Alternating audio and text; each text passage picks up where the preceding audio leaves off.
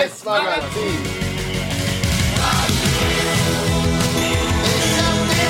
Verstehst du die Welt nicht mehr? Mach dir keine Sorgen. Wir tun's auch nicht, aber mir hätte man.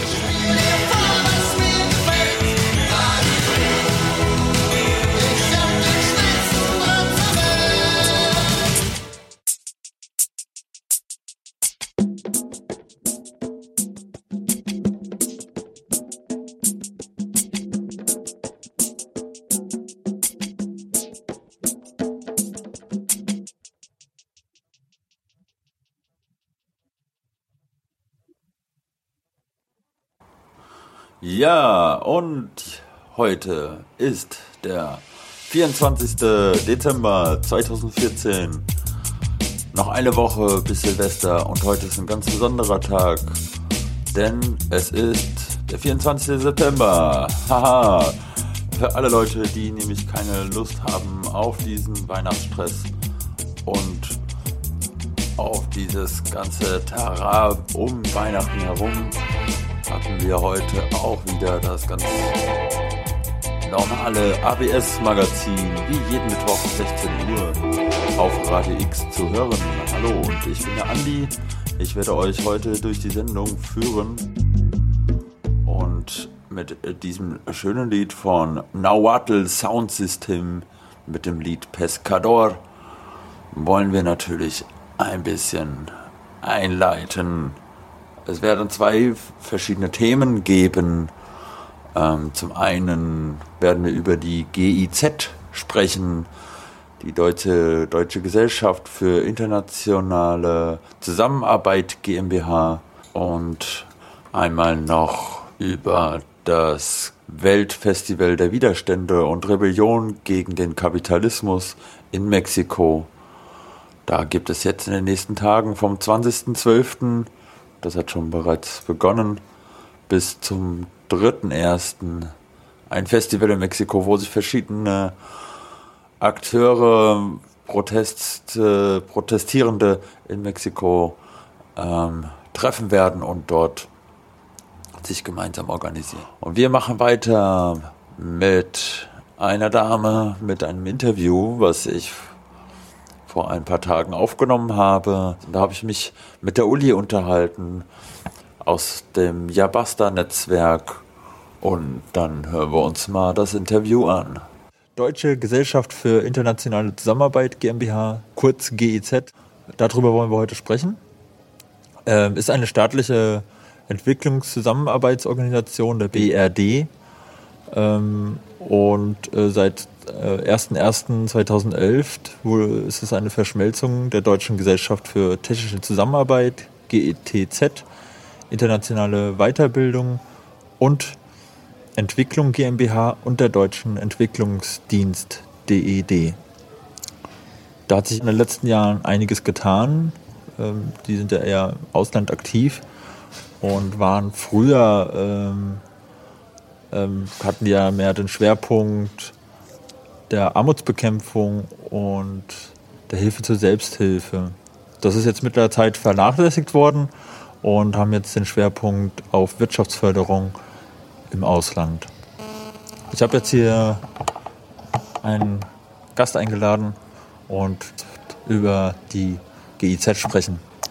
Die GIZ ist seit 2010 komplett privatisiert, zu 100 Prozent im Eigentum des Bundes des Bundesentwicklungsministeriums, äh, Bundesentwicklungshilfeministeriums ähm, und arbeitet hauptsächlich mit den sowohl den verfassten Organisationen der Wirtschaft zusammen, sprich, die nennt sich SEQA GmbH, also gemeinnützige GmbH.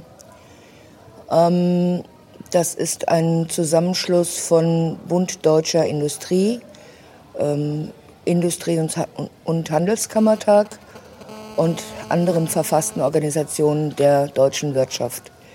Außerdem arbeitet die GEZ zusammen mit dem Lateinamerika-Verein, bei dem so an die 100 mittelständische, aber auch Großkonzerne zusammengefasst sind, mit dem Deutschen Afrika-Verein, den es seit 1933 gibt, ähm, mit dem German, mit der German Food Corporation. Das ist ein Zusammenschluss von allen Konzernen, die im Nahrungsmittelbereich, aber auch im pharmazeutischen Bereich arbeiten. Und der German Water Partnership.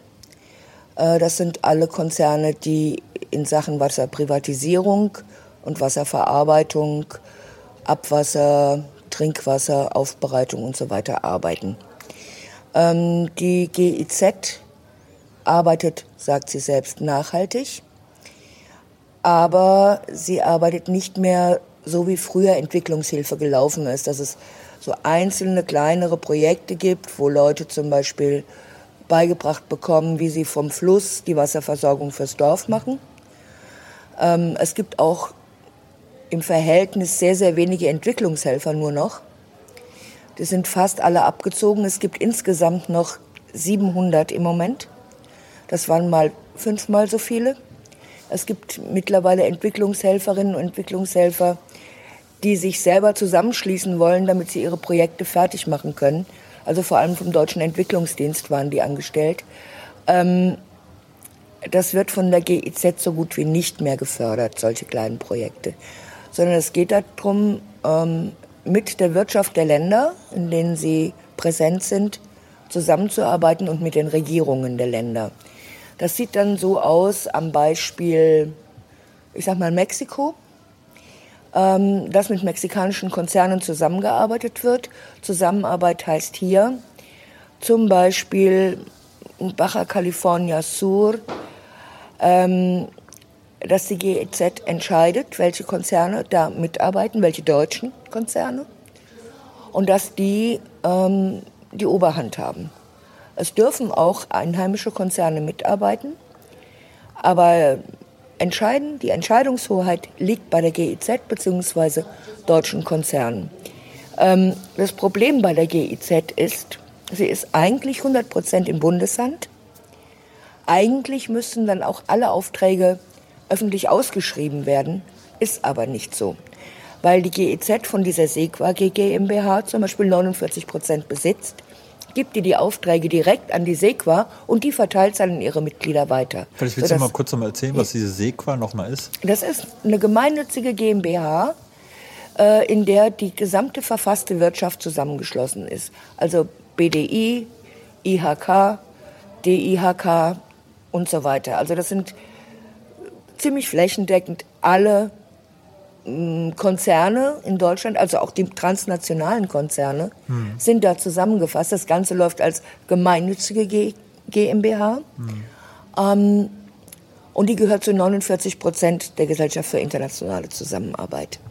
Spannend dabei ist zum Beispiel, die ganzen Projekte werden äh, über die Kreditanstalt für Wiederaufbau finanziert.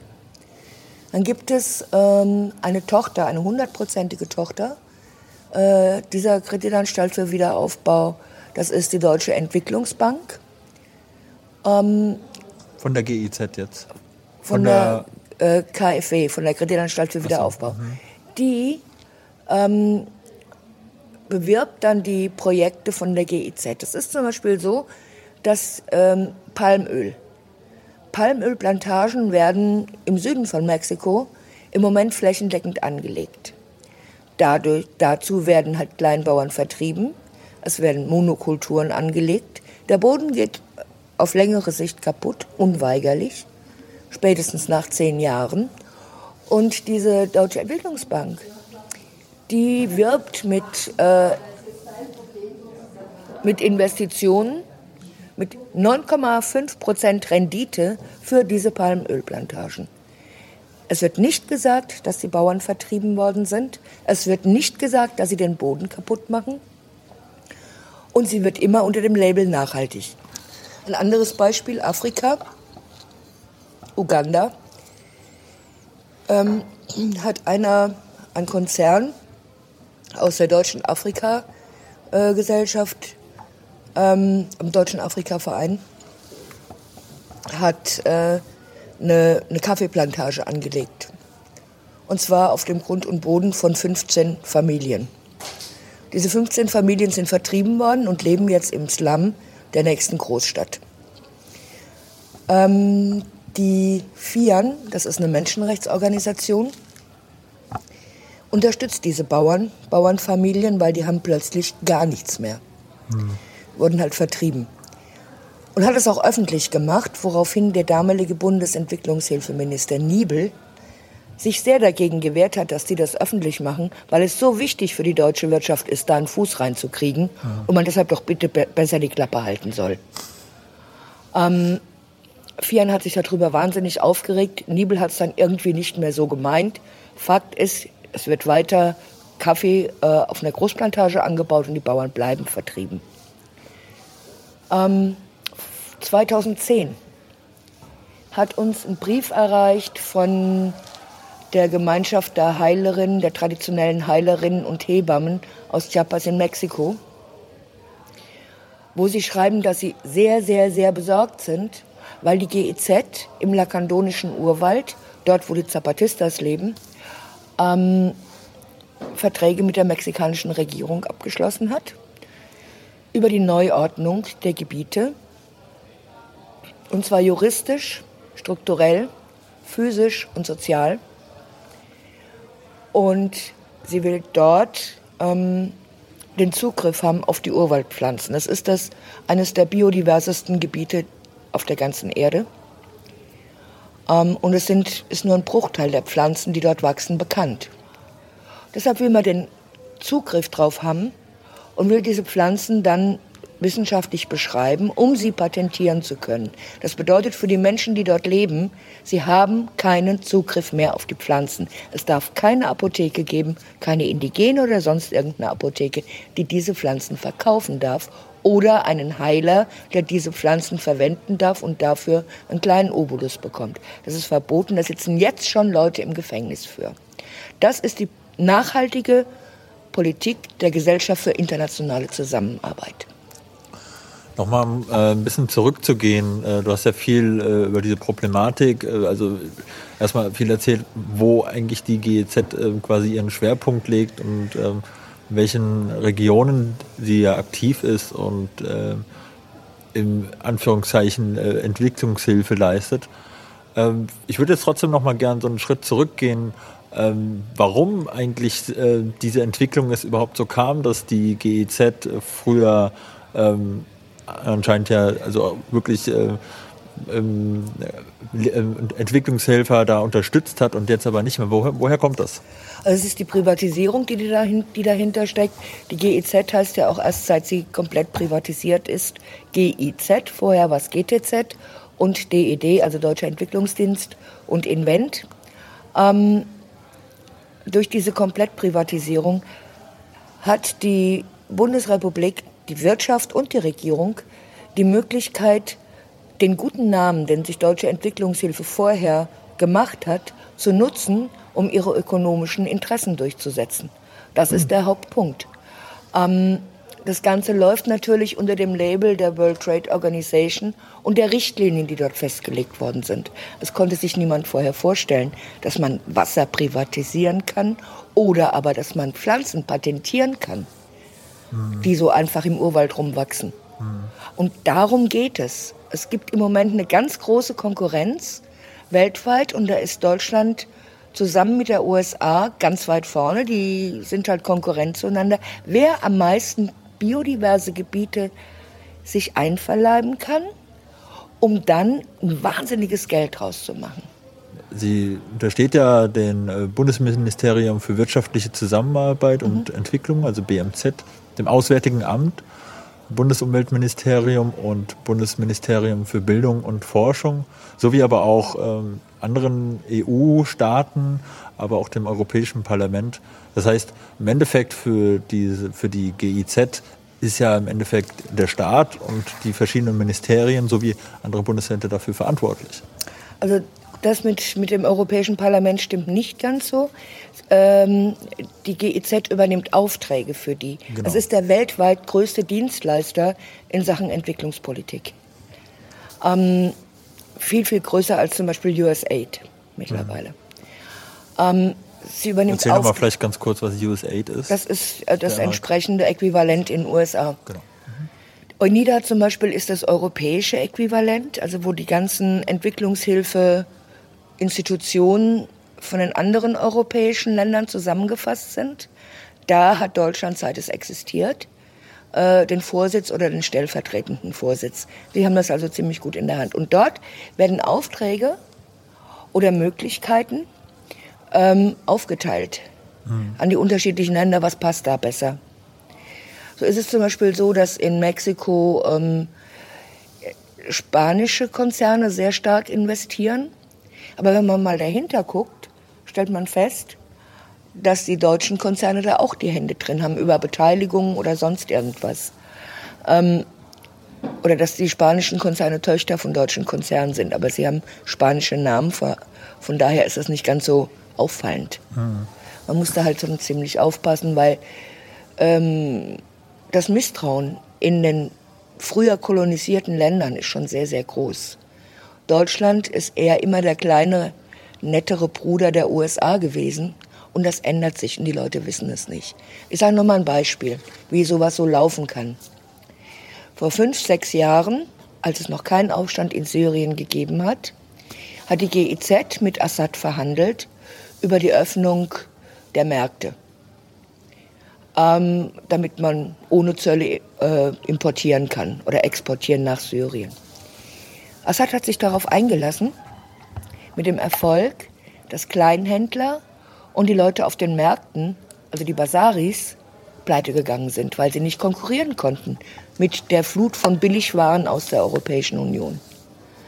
Die waren die Ersten, die diesen Aufstand gemacht haben. Deswegen.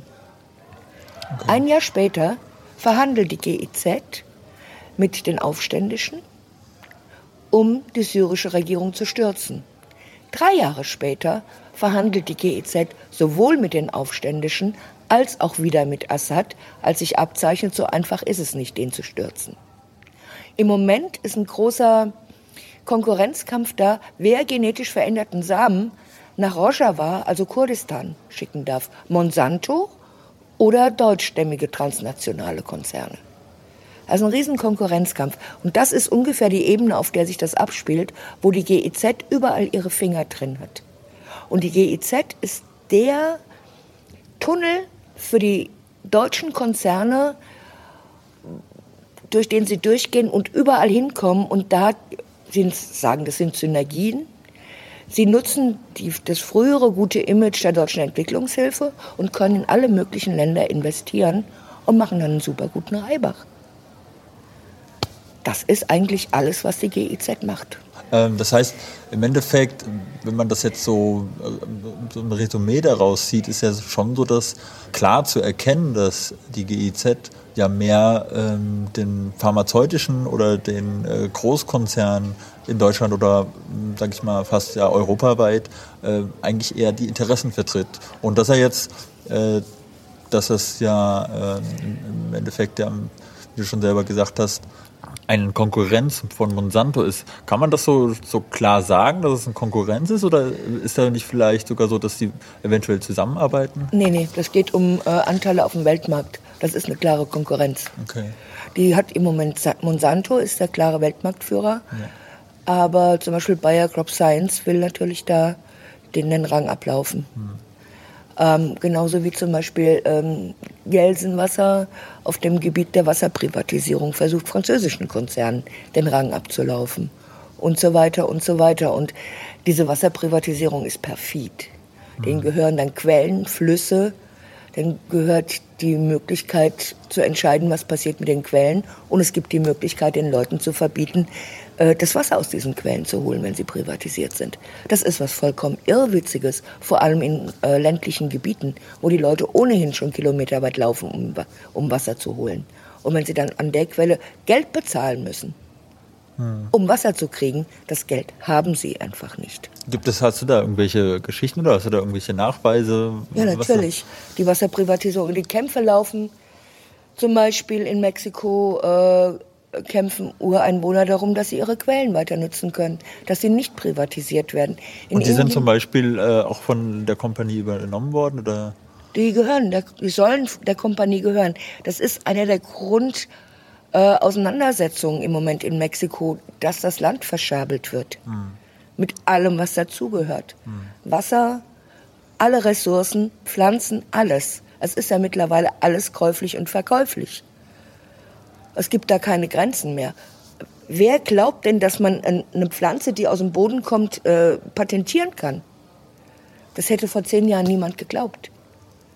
Dass einem eine Quelle gehören kann, die eigentlich niemanden gehört. Ja? Das sind einfach grundsätzliche, existenzielle Sachen. Und damit kann man unglaublich viel Geld verdienen. Das wird ja, also für die Personen, die dort in den Regionen erleben, ist das unfassbar dramatisch. Ähm, das ist vielleicht für uns, ähm, die jetzt hier, die weit davon entfernt sind, von diesen Regionen, eher nicht vorstellbar. Was könnte man eventuell dagegen machen oder was ist, gibt es da Mittel, um eventuell ähm, dieses ja, Ausbeuten, ist es ja im Endeffekt, ähm, gibt es da ein Gegenmittel? Es gibt welche, die reden da von Neokolonialismus. Aber wir müssen gar nicht so weit gehen. Diese Wasserprivatisierung betrifft uns doch hier auch. Das Wasser in Frankfurt gehört zu 49 Prozent im Konzern und nur noch zum, zu 51 Prozent der Kommune. Und in den Verträgen steht, dass der Konzern entscheiden kann, was mit dem Wasser wie gemacht wird. Und es ist fast flächendeckend in Deutschland so. Ähm, es ist nicht weit weg, was das heißt. Die Preise gehen ins Astronomische, das wissen wir alle. Auch die Preise für Elektrizität sind jahrelang ins Astronomische gestiegen, seit das alles privatisiert worden ist. Die Konkurrenz ist groß, aber es gibt immer noch die Monopole. Wasser kannst du nicht, äh, Wasser gibt es in der Region. Und es wird nicht von ganz weit her geholt, sondern es gibt es in der Region. Also gibt es da jetzt nicht die große Konkurrenz. Die Konkurrenz gibt es vorher, wer kriegt es? Mhm. Der Unterschied ist natürlich schon, dass die Leute dort vor Ort ja mehr darunter leiden, weil denen ja das Territorium ja. weggenommen wird, ja. im Vergleich jetzt zu uns natürlich. Ja, natürlich hier in den, in den Städten, aber es ist ja auch mit dem Land, mit allem. Und es ist nicht nur in, in, in Ländern des Südens so dramatisch. Guck dir Spanien an, guck dir Griechenland an, das, die Ursachen sind die gleichen. Hm. Ähm, was man machen kann, ist zum einen das öffentlich machen. Das TTIP, das jetzt abgeschlossen wird, wird das nochmal weiter verschärfen. Ähm, auch das CETA mit Kanada auch. Das sind alles diese, diese Abkommen, die die Möglichkeiten für die Konzerne noch erweitern. Für die Bevölkerung haben sie keinen Wert. Es ist gelogen zu sagen, dadurch kommen Arbeitsplätze. Das ist die gleiche Mehr, die auch in Mexiko verbreitet wird. Es stimmt objektiv nicht. Mhm. Es gibt da Nachweise, es gibt äh, es gibt Erfahrungen damit, nein, es stimmt nicht. Die einzigen, die davon einen Profit haben, sind tatsächlich die Konzerne. Und was wir tun können, ist zum, erst, zum einen Öffentlichkeit schaffen, zum anderen aber auch direkt sagen, hier GEZ, sie sitzt in Eschborn. Hm, die haben ja verschiedene Standpunkte in, in, in also Deutschland. Zwei. Zwei, ja, okay. Und Zwei. das eine ist hier in Eschborn, also direkt hier um die Ecke in, in Frankfurt. Ja, genau. Ein Riesending, riesig groß. Ähm, aber da kann man durchaus auch mal sagen, hey, hallo, stopp. Mhm. Ja? Ähm, man kann in, es gibt kleine Anfragen von den Grünen und von der Linken bei der Bundesregierung, aber die hält sich extrem bedeckt. Die gibt nichts preis. Mhm. Ähm, es gibt viele Konzerne, die darüber äh, einen unglaublichen Gewinn machen. Das fängt an bei kleinen Ingenieursfirmen, also bei mittelständischen Firmen, bis wirklich zu den transnationalen Konzernen. Durch die Vermittlung der GEZ hat Bayer Crop Science jetzt ähm, zwei Fabriken, zwei große Fabriken äh, in Mexiko aufgebaut und gleich nebendran sind die Düngemittelfabriken und die Insektenvertilgungsfabriken, die man braucht, um damit diese Samen überhaupt funktionieren. Mhm. Ähm, in deutscher Hand natürlich. Alles brav in deutscher Hand. BASF macht das dann auch. Ähm, es ist absurd. Wir müssen uns überlegen, was wir gegen diese ganze Kacke tun können. Also dieses ganze neoliberale System. Aber man muss an einem Punkt anfangen. Und man muss es öffentlich machen. Hm. Das ist die Möglichkeit, die wir im Moment haben und die wir auch anwenden können. Also so eine Radiosendung zum Beispiel ist schon mal was Gutes. Reicht nicht, aber ist schon mal was Gutes. Ein Schritt. Es ist ein Schritt. Hm. Ähm, aber dass es ins Bewusstsein kommt, nein, es ist nicht, äh, Die GIZ ist keine von diesen netten Entwicklungshilfegeschichten, die anderen Leuten hilft, sondern die hilft der Wirtschaft. Hm. Ja. Dann ähm, vielleicht nochmal für Außenstehende, ähm, die jetzt nicht so Bescheid wissen wollen und das vielleicht nochmal nachlesen wollen, was überhaupt die GEZ denn macht. Gibt es vielleicht irgendwie eine Internetseite oder Bücher, irgendwelche Lektüre, die du empfehlen kannst? Wir sind erst seit drei Jahren dran, das aufzubröseln und das ist sehr, sehr schwer, interne Informationen zu bekommen. Hm. Da hält sich alles wirklich sehr bedeckt. Man kann gucken, aha, da sitzen die gleichen Vorstände in der GEZ und in einem anderen Konzern. Natürlich werden die sich austauschen. Ähm, die Karl-Duisberg-Gesellschaft zum Beispiel ist auch so ein netter Teil der GEZ. Äh, eine wunderbare Geschichte. Sowohl im Ersten Weltkrieg haben sie Giftgas hergestellt, als auch im. Also da gibt es eine wunderbare Kontinuität. Äh, mit Menschenleben haben die nicht so ganz das Problem. Ähm, man muss sich darüber im Klaren sein, dass das, was hier protegiert wird, die Wirtschaft ist und dass der einzelne Mensch keine Rolle mehr spielt. Überhaupt keine. Da sagen Thinktanks, die der Regierung zuarbeiten, 80 Prozent der Weltbevölkerung sind überflüssig, weil sie weder produzieren noch konsumieren. Was ist das denn für ein Verhältnis? Ja. Mhm. Und um diese Menschen geht es mir. Ich erlege keinen Wert, zu den 20 Prozent zu gehören. Ähm, ja, öffentlich machen, aber dann auch bei Sachen wie Blockupy zum Beispiel. Es gibt ja Blockupy mittlerweile. Oder es gibt die Gipfel, es gibt den G7-Gipfel im nächsten Jahr. Das, man muss da nicht hinfahren. Man kann aber parallel sagen, wir verteilen jetzt ein Flugblatt dazu. Mhm. Wir wollen die Leute aufwecken. Es geht wirklich darum, dass wir sagen, ja, lassen wir das zu oder nicht? Mhm. Dass Menschen in unserem Namen einfach keine Existenzgrundlage mehr haben. Ja. Aber jetzt nochmal, jetzt speziell nochmal zu GEZ, äh, ja. hast du jetzt nicht irgendwie so eine Lektüre oder, oder irgendwie was, gesagt, wo, du, wo du, für, also ihr seid noch in der Arbeit quasi, das heißt. Wir stellen einen Reader. Ich bin nicht so richtig gut mit Internet. ja. Einen Reader gibt es, aber den gibt es halt nur ähm, in der Leipziger Straße 91 im Infoladen. Ah, mhm. Ähm, ist im Moment auch vergriffen. Ähm, also das heißt, das ist schon mal auch eine, also für Leute, für Frankfurter, die jetzt äh, sich da nochmal informieren ja. wollen, die können dann zum Beispiel jeden Montag ist ja der Infoladen äh, genau, in Frankfurt. Die Frankfurter äh, Access nennt sich diese ja. Location.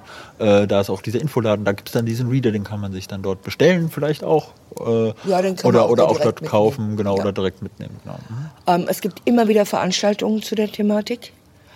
Ähm, Im Januar oder Februar wird es eine in Rödelheim geben, in der Raumstation ähm, auf der Insel 14. Es wird immer weiter Aktivitäten geben. Es ist eine, eine, eine Seite äh, im Aufbau, aber das ist noch viel Arbeit, weil es sehr, sehr viele ähm, Fakten sind, die da einfach mit reingebracht werden müssen und sehr viele Verbindungen. Und das ist nicht ganz einfach. Das hört sich auch äh, von außen äh, für Leute, die das vielleicht äh, das erste Mal hören, was die GEZ halt überhaupt ist, was sie überhaupt macht, ähm, hört sich das doch schon sehr, sehr komplex. Es ist total umfassend, ja. Großer Krückstock. Dann, dann danke ich dir auf jeden Fall erstmal für den, für den ersten Teil. Okay. Das war jetzt Nahuatl Sound System mit dem Lied Jata. Jata auch ausgesprochen. Ich muss mich ein bisschen entschuldigen für meine Stimme. Oder was heißt entschuldigen, aber ich bin selber ein bisschen erkältet und ein bisschen krank und deswegen ist meine Stimme heute so rau oder man würde ja auch fast sagen, so erotisch vielleicht auch. Genau, das war jetzt, davor war das Interview mit der Uli aus dem Jabasta-Netzwerk. Ähm, die weiteren Links findet ihr dann auch auf unserer Internetseite absmagazin.de. Dort könnt ihr auch diese Sendung dann nachhören. Ich habe dann ein weiteres Interview mit der Uli geführt. Ähm, es geht um das Festival um ein Festival der besonderen Art in Mexiko. Es nennt sich das Weltfestival der Widerstände und Rebellionen gegen den Kapitalismus. Und da gibt es jetzt von dem 12, 20.12. bis zum 3.1. in Mexiko die sogenannte Festival, wo es Workshops, wo Workshops angeboten werden, aber im Endeffekt ein Austausch zwischen den verschiedenen Kulturen und verschiedenen äh, Protestierenden in Mexiko und die treffen sich dort und tauschen sich aus und organisieren sich. Und da habe ich mich ein weiteres Mal mit der Uli unterhalten und da hören wir jetzt mal rein. Ja, ich habe ja hier die Uli vom Jabasta-Netz äh, eingeladen und wir haben uns ja eben gerade schon über die GIZ unterhalten. Wir wollen jetzt aber weitergehen und äh, über ein Festival, ein eher untypisches Festival, uns unterhalten. Das Festival der Widerstände, was es jetzt vom 24.12.2014 bis zum 3.1.2015 gehen wird in Mexiko. Ähm, dort sind verschiedene, werden verschiedene Gruppierungen wahrscheinlich hingehen, aber sind eingeladen worden um ja, im Endeffekt den Widerstand zu organisieren oder sich selber zu organisieren, was man äh, quasi in Mexiko machen kann. Vor einigen Monaten sind ja dort ähm, ähm, Studenten ermordet worden von einer ähm, Hochschule, Ayotzinapa wird sie genannt. Und ähm, aufgrund dessen daraufhin gab es dann in ganz Mexiko und eigentlich, äh, also ganz Mexiko Proteste aber auch auf der ganzen Welt Solidaritätsaktionen. Wir wollen jetzt aber speziell über dieses Festival der Widerstände sprechen. Dazu habe ich die Uli eingeladen. Ja, das ist organisiert von den Zapatistas. Die sitzen in Chiapas im mexikanischen Südosten und haben 1994 einen Aufstand gemacht ähm, gegen den Neoliberalismus für die Menschheit. Und es ist eine von vielen Aktivitäten, die die Zapatistas immer wieder neu anleiern. Das ist ein internationales Festival. Es sind Gruppen eingeladen worden, die solidarisch sind mit den Zapatistas, die aber auch in ihren eigenen Ländern äh, Teil vom, von Protest oder von Widerstand sind. Ähm, das ist auch das Jabassa-Netz, das nennt sich ja ähm, Netz für Solidarität und Rebellion. Ähm, und das ist eben solidarisch mit den Zapatistas, weil die viele Dinge tun, die wir auch für richtig halten, die wir uns eigentlich auch für hier wünschen, zum Beispiel Basisdemokratie und solche schönen Dinge. Ähm, aber wir versuchen, alle von uns versuchen auch hier im Land vor Ort in unterschiedlichen Strukturen und Zusammenhängen Widerstand zu leisten. Dieses Festival ähm, bringt viele Menschen vom ganzen Globus, über den ganzen Globus zusammen. Es wird auch unterstützt von einem Netzwerk sämtlicher ähm, indigenen Völker in Mexiko, von denen auch viele im Widerstand sind oder sich als im Widerstand begreifen in Solidarität mit den Zapatistas. Und umgekehrt sind die Zapatistas auch solidarisch mit ihren mit den anderen Widerständen. Und die sollen halt zusammengebracht werden auf diesem Festival, sich darstellen, aber es wird auch gefeiert, getanzt, gesungen, es kommen Musiker, Musikerinnen von überall auf der Welt. Ähm, es fängt in Mexico City an. Und es geht weiter an fünf unterschiedlichen Orten Bundesstaaten im ganzen Land und endet ähm, in Chiapas, wo der Jahrestag des Aufstandes am 1. Januar gefeiert werden wird. Ähm, es werden wieder Tausende von Menschen kommen. Und das ist gerade in der Situation jetzt, wo in Guerrero eine Aufstandssituation ist, wo in Michoacán eine Aufstandssituation ist, wo es in äh, Oaxaca widerständige Strukturen gibt, die sich nichts gefallen lassen und die in einem ganz starken Widerstand sind gegen ein äh, Windpark-Großprojekt. Ähm, in Chiapas sind die Zapatistas. Ähm, es gibt noch ganz viel mehr. Es gibt äh, in Ciudad Juarez äh, eine Organisation gegen die Frauenmorde, die Feminicidos. Ähm, ganz Mexiko ist von unten am Kochen. Und in diese Situation kommen Tausende von Widerständigen aus der ganzen Welt und gehen dahin nach Mexico City und an fünf andere Orte, gemeinsam diskutieren, feiern, tanzen und unterstützen sich gegenseitig und bauen wieder neue Netzwerke auf, die wir dann mit nach Hause zurücknehmen und, und hier versuchen auch wieder zu leben und umzusetzen in unsere Widerstände. Das ist der Sinn. Es ist nicht nur der Sinn, die Menschen in Mexiko zu stärken, sondern es geht auch darum, weltweit einen Widerstand gemeinsam von unten zu organisieren. Denn dieses neoliberale System lässt sich nicht national bekämpfen. Ähm, da sind ja wahrscheinlich ähm, nicht nur Organisationen ähm, oder, oder ja, Gewerkschaftsorganisationen oder sonstige Organisationen äh, vertreten in diesem Festival, sondern auch Einzelpersonen. Erzähl doch mal vielleicht über diese Gruppierungen, die dort äh, teilnehmen. Es sind ja nicht nur die Zapatistas, die das ja dort organisieren und die auch da sein werden. Nein, hauptsächlich schon sind es die Solidaritätsstrukturen, die es auch in Mexiko gibt mit den Zapatistas, aber eben auch äh, die anderen originären Völker, nehmen daran teil und organisieren das mit und laden die Menschen dann zu sich ein. Das ist eine riesen äh, Infrastrukturaufgabe, ein unglaublicher Kraftakt, wenn man sich das überlegt, dass ein paar tausend Menschen plötzlich in irgendeinem ländlichen Gebiet, das keine Wasserleitungen und keine Toiletten hat, auflaufen, einbrechen drüber herbrechen, sozusagen. Also es ist im Endeffekt ein riesiger äh, infrastruktureller Akt, quasi organisatorischer Akt. Unglaublich, aber es ist bisher, es ist nicht das erste Mal. Es gab das Festival der würdigen Wut. Es gab schon ganz viele solcher, es gab das intergalaktische Treffen 96 und seitdem so im Abstand von wenigen Jahren immer wieder den Versuch, alle zusammenzubringen, die emanzipatorisch, basisdemokratisch von unten und von links versuchen, diesem weltumspannenden System, das ja eigentlich unglaublich zerstörerisch ist, was entgegenzusetzen. Mit Wut, mit Kraft, mit Hoffnung, mit Aktionen, mit Solidarität, ganz, ganz viel Solidarität. Nicht nur mit Mexiko, sondern auch von den mexikanischen Menschen mit uns. Wir sind ja Entwicklungsland in Sachen Widerstand in Deutschland. Wir haben da eine ganze Menge aufzuarbeiten und zu lernen. Es tut sich viel, aber wir sind noch lange nicht so weit, dass wir zum Beispiel sagen können, hey, wir machen mal eben einen Aufstand. K können wir nicht. Im Moment.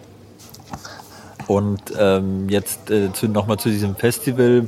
Da äh, wird es ja verschiedene sowas wie Workshops geben. Ja, ja. Kannst du vielleicht da noch mal ein bisschen was drüber sagen? Es gibt zu so den unterschiedlichsten Themen Workshops. Unter anderem halt eben auch stellen sich die Gruppen und die Menschen da, die aus den unterschiedlichen Ländern und Erdteilen kommen. Äh, was auf jeden Fall aufgebaut werden wird, ist ein stärkeres Netzwerk gegen Repression. Ähm, zum Beispiel die kurdischen Leute, die im Moment wirklich ganz stark angegriffen werden. Auch die werden eine Delegation hinschicken dorthin und werden das darstellen, wie es ihnen geht, was passiert äh, und werden umgekehrt natürlich auch Solidarität mitnehmen. Ähm, die politischen Gefangenen, die es überall auf der Welt gibt, werden unterstützt, auch gemeinsam. Es gibt da auch ein Netzwerk, ein weltweites mittlerweile, das politische Gefangene unterstützt.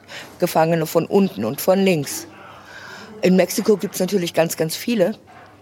Und auch die werden international unterstützt durch Petitionen, durch Eingaben, durch Briefe, durch Geld auch, aber eben nicht, bei weitem nicht nur durch Geld.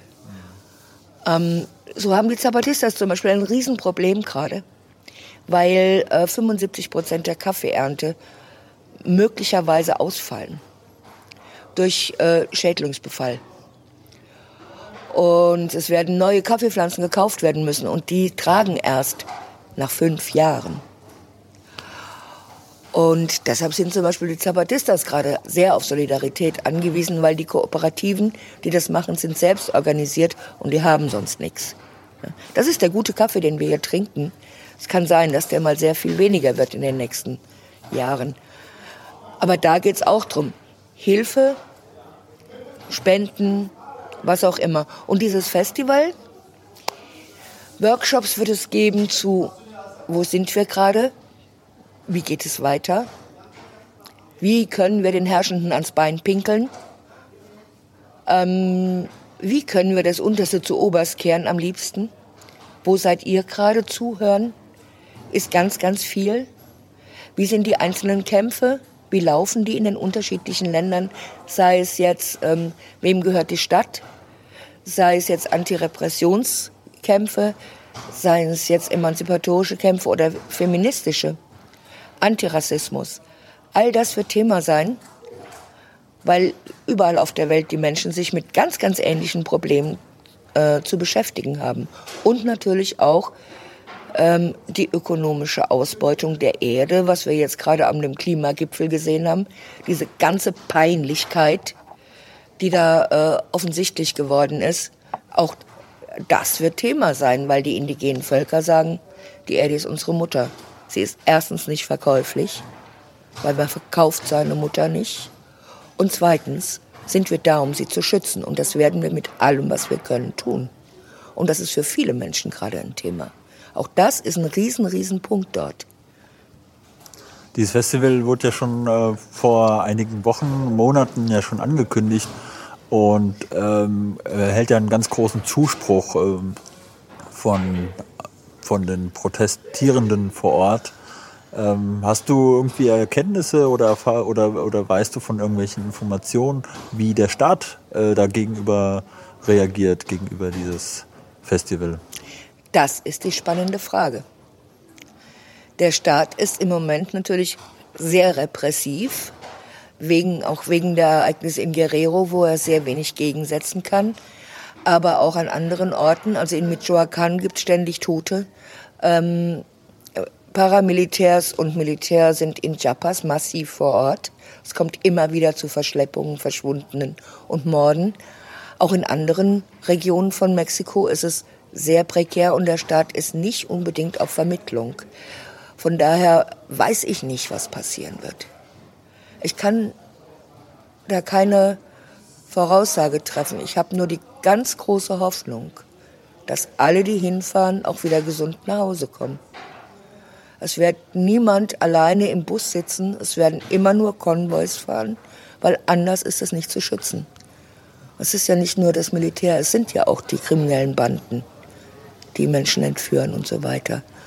Und es wird, es ist bestimmt nicht nur Spaß und Freude. Es ist auch Aufpassen und natürlich haben auch, werden noch welche Angst haben, zumindest auf den Transporten von A nach B. Das sind ja viele tausend Kilometer, die da zurückgelegt werden im Endeffekt.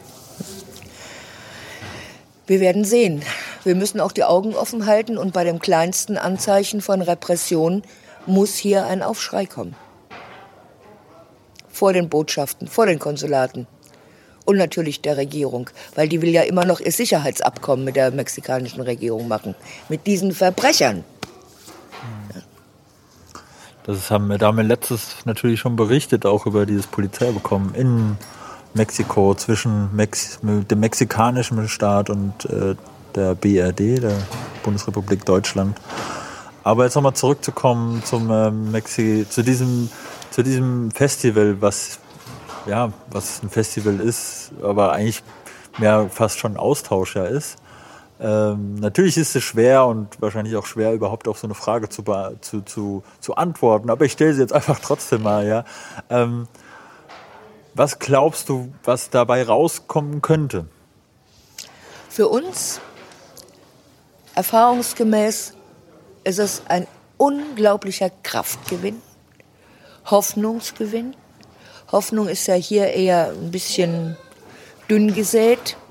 Ähm, also Hoffnung gibt es jetzt zu Weihnachten wahrscheinlich eher mehr. Aber Hoffnung auf eine Veränderung, auf ein menschenwürdiges Leben für alle. Ähm, diese Hoffnung wird gestärkt sein und die Kraft, die die Menschen mitnehmen, die wird sehr groß sein. Das ist immer so. Ob das an konkreten Punkten Resultate zeitigen wird, ich denke ja.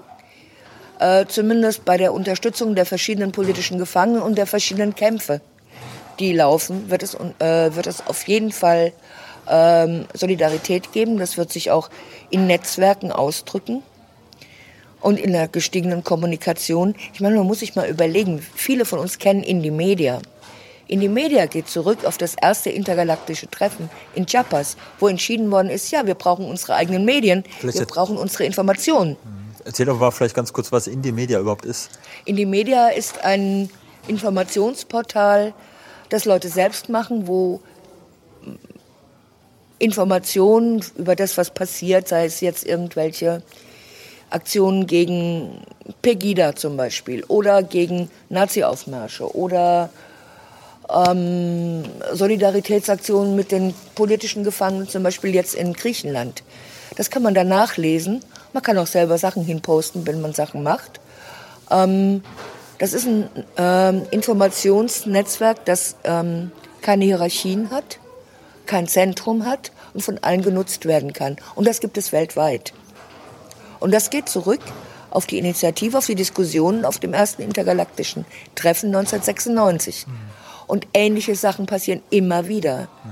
Dieses weltweite Netzwerk gegen Repression für die politischen Gefangenen ist ein Resultat aus dem Festival der würdigen Wut. Wobei man dazu nochmal als Zusatzinformation noch sagen muss, dass äh, Indie Media jetzt nicht eine Seite ist, sondern es gibt verschiedene Seiten von verschiedenen Gruppierungen, die quasi ja. Seiten erstellt haben. Aber Indie Media an sich ist dann quasi dieser Oberbegriff natürlich. Ja, genau. Indie Media ist ein Oberbegriff und er wird von unterschiedlichsten Menschen gemacht. Indie Media, was weiß ich, ähm, USA oder Großbritannien und Deutschland, die, die nennen sich nur alle Indie Media, um zu zeigen, es geht hier um von unten und links aber da gibt es niemanden, da gibt es nicht den Oberboss, der das alles koordiniert oder regelt. Überhaupt nicht. So wie es wahrscheinlich auch auf dem Festival ablaufen wird. Ähm, ja, da werden wahrscheinlich mehrere tausend äh, Personen dann da sein. Äh, das heißt, wir dürfen gespannt sein wahrscheinlich, was äh, dabei rauskommen wird, wie viele Leute da sein wird. Ähm, ich denke mal, wir hoffen alle, dass die Leute alle dort gut ankommen werden und auch gut wieder zurückkommen werden. Ja. Besonders natürlich auch in die Gemeinden, in die indigenen Gemeinden. Ja. Und ähm, vielleicht hast du noch ein Abschlusswort. Ja, ich wünsche allen, die hinfahren, ein wunderschönes Festival. Ich gratuliere den Zapatistas zu ihren immer wieder erfrischenden und neuen Ideen und der Möglichkeit, Netzwerke zu gründen, andere kennenzulernen, was einem immer sehr, sehr inspiriert. Und ich hoffe auch sehr, dass wir hier irgendwann dazu kommen, dass wir die anderen alle mal einladen können zu einem Festival des Widerstands und der würdigen Wut. Dann äh, danke ich dir, Uli, vom Javasta-Netz für dieses Interview und äh, weitere Informationen gibt es natürlich auch auf der Internetseite von der EZLN, also von der Zapatistischen äh, Befreiungsarmee, die ja das quasi mit organisiert hat. Und ähm, das. Genau, und für Deutschland ist es Chiapas EU, also C-H-I-A-P-A-S.eu. Da gibt es immer die neuesten Informationen und auch übersetzte Kommuniqués von den Zapatistas oder auch jetzt eben zu dem äh, Festival des der Widerstände wird es auch die Informationen genau da geben. Denn in den Mainstream-Medien wird man darüber nichts erfahren. Dann danke ich dir auf jeden Fall, Uli, für dieses nette Gespräch. Und ähm, das ist vielleicht auch das Schlusswort quasi zu, zu Weihnachten. Ja, genau. Viel Hoffnung, viel Mut, viel Kraft. Genau. An alle. Danke dir. Ja, mit diesen Schlussworten viel Hoffnung, viel Mut und viel Kraft für alle verabschieden wir uns. Ich möchte trotzdem noch einen Programmhinweis geben für die nächsten Sendungen vom ABS-Magazin. Uns hat es natürlich auch dieses Jahr wieder erwischt, am 31.12. auch wieder eine Sendung zu machen. Dort werden wir mit allen Redaktionsbeteiligten vom ABS-Magazin haben wir eine Sondersendung produziert. Ähm, diese wird am 31.12. dann gesendet hier auf Radio X um 16 Uhr am 31.12.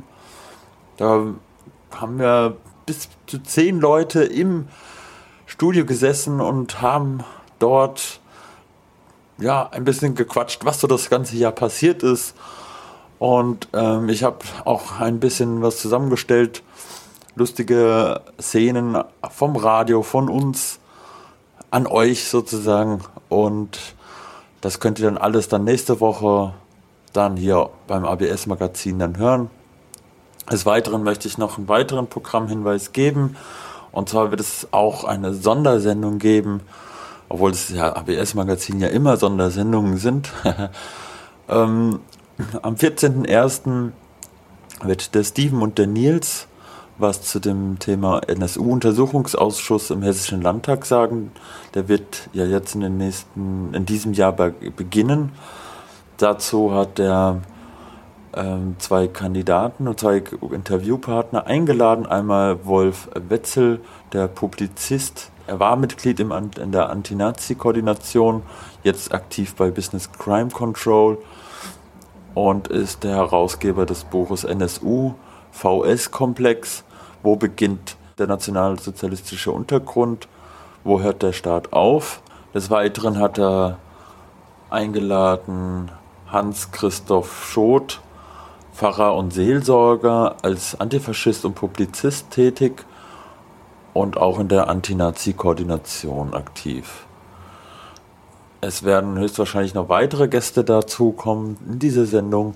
Es ist im Endeffekt eine Sondersendung, weil ähm, es sehr tief in die Thematik des NSU-Untersuchungsausschusses geht im Hessischen Landtag. Und wir sind alle gespannt, was dabei rauskommt. Dann wünsche ich euch noch einen schönen Abend und einen schönen Tag und einen beruhigsamen Abend.